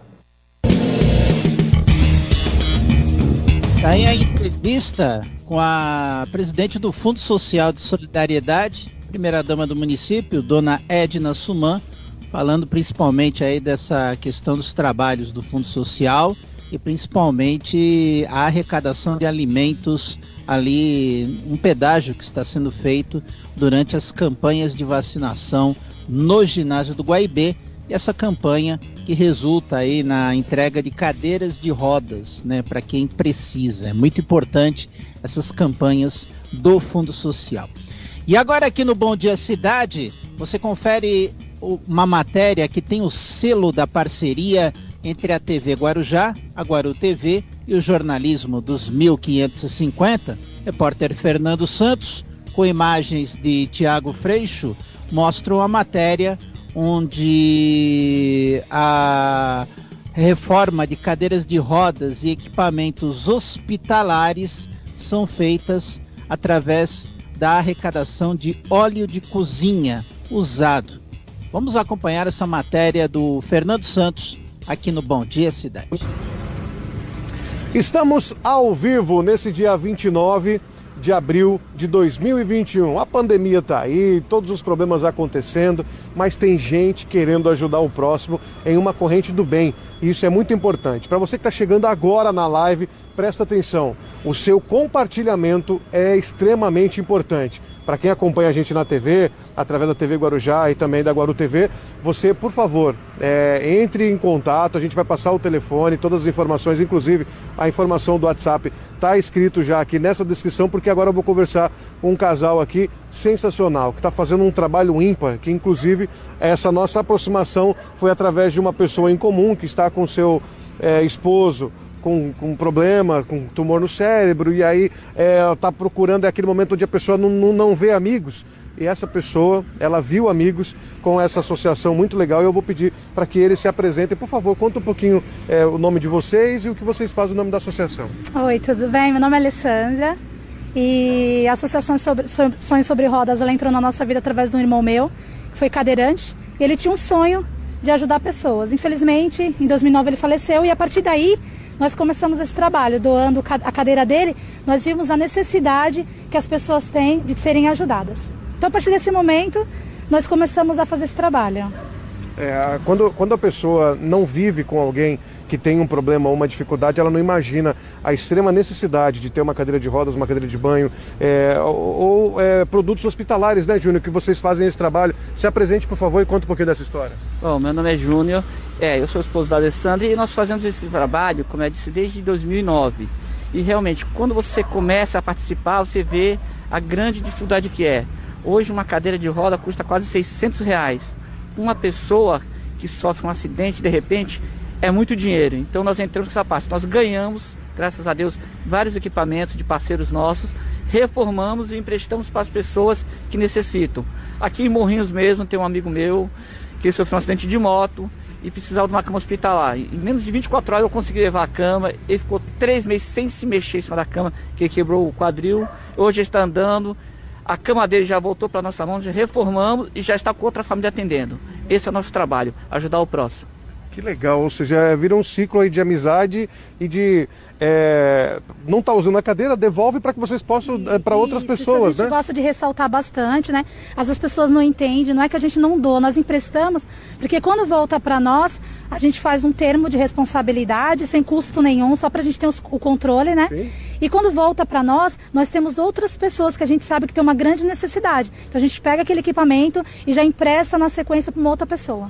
Agora sim, gente, você que está assistindo a gente aí ao vivo, compartilha essa live de verdade. É super importante as pessoas saberem de como faz para poder ajudar eles a ajudarem outras pessoas, porque vocês fazem esse trabalho, eu posso dizer com todo carinho e dentro do que a gente está falando e que um pouco do que eu já conheço o trabalho, vocês colocam do bolso de vocês, vocês fazem com, com a vida de vocês. Pegam o carro, vai recolher o óleo, faz a entrega, busca, ou seja, se doando mais mais pessoas doando, vocês vão poder fazer mais ainda, não é isso, Alessandra? É isso, né? É isso mesmo. A gente está aqui com um apelo, porque a gente tem bastante cadeiras para reformar. E aí, com a pandemia, com toda a dificuldade, né? Nós estávamos colocando sim do nosso bolso com pessoas também parceiras que nos ajudam. Mas aí, com toda essa dificuldade, com a demanda muito grande, a gente querendo ajudar mais pessoas, estamos fazendo a campanha que é dois seu óleo usado, né? A gente recolhe o seu óleo usado, a gente vai com o nosso carro, pega o óleo e nós revertemos esse óleo em materiais para a reforma de cadeira de roda, cadeira de banho e equipamentos hospitalares, fralda geriátrica. Agora, por exemplo, se a pessoa ela quer fazer um, um depósito ou o que, que vocês estão precisando, me manda o link do material que eu vou comprar. É, esse material acaba é, sendo muito bem recebido por vocês, né, Júnior? Sim, sim, todo, toda ajuda é bem-vinda. Até como eu todas as cadeiras, hoje eu tenho aproximadamente 106 cadeiras de roda para reformar, umas 10 de banho, tenho quatro camas hospitalares e todo esse equipamento custa caro. Uma, qualquer, um parafuso já é 5, 6 reais. Então toda ajuda será bem-vinda. E vale ressaltar, nós estamos pedindo ajuda, mas se você precisar, pode entrar em contato com a gente, vai ficar o telefone da Alessandra. Entre em contato, nós estaremos à disposição para ajudar também, viu? Estamos pedindo ajuda, mas estamos para ajudar também. Com certeza. Então, olha, já anota esse telefone que está aí, ela vai falar agora, mas está escrito na descrição para que você possa também ser uma pessoa que vai estar tá ajudando. Ou como assim, Fernando Santos? Você pode, por exemplo, você mora num prédio, bate na porta de cada pessoa do seu prédio, então fala assim, ó, vou pegar 10 casas para minha direita, 10 casas para minha esquerda, vou bater na casa dos meus vizinhos e vou pedir para eles começarem a guardar o óleo depois que tiver lá 10 10 garrafas PETs, que é, é onde o pessoal pode armazenar, sim. liga para vocês, vocês buscam, não é sim, isso? Sim, nós buscamos sim esse óleo, nós fazemos essa coleta, né, com todo carinho, com toda dedicação. A gente vai até o local e a gente também ressalta o quê? É, às vezes a pessoa tem uma quantidade muito grande, às vezes ela tem um restaurante que né, a gente costuma falar, você não precisa doar o seu óleo todo. Se cada um doar um pouquinho, né, do seu amor, uhum. precisa ser tudo, né? Às vezes a pessoa tem uma quantidade muito grande, ela reverte em valores para ajudar ou em materiais de limpeza, né, para poder ajudar no seu comércio. Mas aí você não precisa doar muito. Aquele pouquinho é, é eu falo que é processo formiguinha, cada, né? né? Uhum. Cada um dando um pouquinho, a gente consegue ajudar todo mundo. Fala pra gente o telefone, então, tá escrito na descrição, mas para quem agora no áudio conseguir já marcar ou já tá de repente com outro telefone na mão aí, para poder anotar o número. Sim, 13 99689 4478. Ligue pra gente e se você também precisar de alguma coisa, pode nos ligar, que tiver ao nosso alcance, nós também vamos ajudar. Repete mais uma vez, 13 99689 4478. Gente, é, é, muito amor, é muito coração. Você que está acompanhando a gente aí pela Guaru TV, tenho certeza disso. Pela Rádio Opa, a gente vai estar tá compartilhando também. Eu tenho certeza que você tem esse amor no coração. Não vai te doer. Mandar um WhatsApp para a família agora, ou para os teus vizinhos, como eu falei, e juntar o seu óleo para que você possa doar e ajudar é, essa associação que está ajudando o próximo de verdade precisa muito de você. Uma outra coisa só para a gente finalizar, é, por exemplo, a pessoa quer passar um Pix para vocês, vai de 20 reais, de 10 reais, como ele falou, um parafuso custa 5, de 5 reais, o Pix não tem é, desconto nenhum, nem para quem vai, nem para quem vem, ou seja, então é muito fácil da pessoa poder fazer esse Pix para vocês. Ela entra em contato através desse WhatsApp você conversa direitinho. Isso, você entra através do WhatsApp em contato conosco e a gente passa as informações direitinho e aí você faz a sua doação. Nos ajude a ajudar outras pessoas. Sensacional. Vamos finalizar com você falando então alguma coisa, deixando aí a sua, sua mensagem, até porque vocês se doam como um casal, deixa às vezes de passear ou fazer algum outro tipo de coisa para ajudar o próximo. Isso é extremamente sensacional. Então, sua palavra aí para a gente finalizar a live. Bom, Fernando, só lembrar que nós temos gêmeos de 4 anos. Caramba! Defendemos da filha mais um pouquinho maiorzinha para cuidar dos gêmeos. E primeiramente agradecer a Deus, né, que nos, nos presenteou com essa obra. Essa eu digo que é uma obra que Deus nos deu. Eu tentei fugir, mas Deus mandou recado que é a obra dele. Então, obra de Deus eu não vou fugir. Quero mais uma vez agradecer a você, a sua equipe, esse apoio e dizer que estamos à disposição. Precisou cadeira de roda, cadeira de banho, fralda hospitalar, Associação Sonhos de Roda está aí. De braços abertos para ajudar quem precisar. Só entrar em contato. Muito obrigado. Bom, imagino que a fala dela vai ser parecida, mas vamos deixar aqui uma fala bacana para a gente finalizar, aproveitando que a gente está ao vivo. Compartilha já essa live, já começa a guardar o seu óleo, entre em contato pelo WhatsApp, você não vai ter gasto nenhum. Você só vai juntar e eles vão buscar aí para poder ajudar o próximo. Então, por favor. É, às vezes você tem aquele óleo guardadinho lá, né? Que já está um tempão lá na, na, garagem de casa, que nem muitos falam. E aí você pode estar entrando em contato conosco. Eu só tenho a agradecer a Deus também. Praticamente é o que o Júnior resumiu. É muito amor envolvido. É para uma pessoa que eu amei muito e que eu cuidei muito. Eu só tenho a agradecer a Deus, primeiramente a Ele. E ajude, nos ajude nos ajude a ajudar outras pessoas. As pessoas estão precisando, nós temos contato todos os dias de pessoas necessitadas. E muitas das vezes nos encontramos tristes pelo fato de querer poder dar mais e nós não temos esse para dar. Então, se você gosta de ação social, se você gosta de ajudar o próximo, vem com a gente e vamos ajudar. É sensacional. Bom, gente, não tem mais o que falar, os dois já falaram tudo o que tinha que ser dito. Basta você, de repente, compartilhar essa live para os seus amigos, mandar pelo WhatsApp para ajudar outras pessoas. A gente está aqui direto do Morrinhos, aqui da Praça Mário Covas. Um grande abraço a toda a audiência que a gente tem aqui no Morrinhos, é, outras matérias que a gente faz também aqui ao longo do Guarujá. Muito obrigado pelo carinho da sua audiência. Beijo no seu coração com a imagem de Tiago Freixo, Fernando Santos, agradecendo a associação aqui. A gente encerra a nossa live. Muito obrigado, compartilhe. Encerrando a edição desta segunda-feira aqui no Bom Dia Cidade. Bom Dia Cidade que volta amanhã, a partir das 8 da manhã. A TV Guarujá e a Guaru TV seguem agora com sua programação normal. Mais notícias aqui na Rádio Guarujá. Você confere ao meio-dia no Rotativa no Ar. E aqui nos 1550 você confere agora Renato Costa e o Show da Manhã. Bom dia a todos. Jornalismo responsável com credibilidade, levando até você a informação.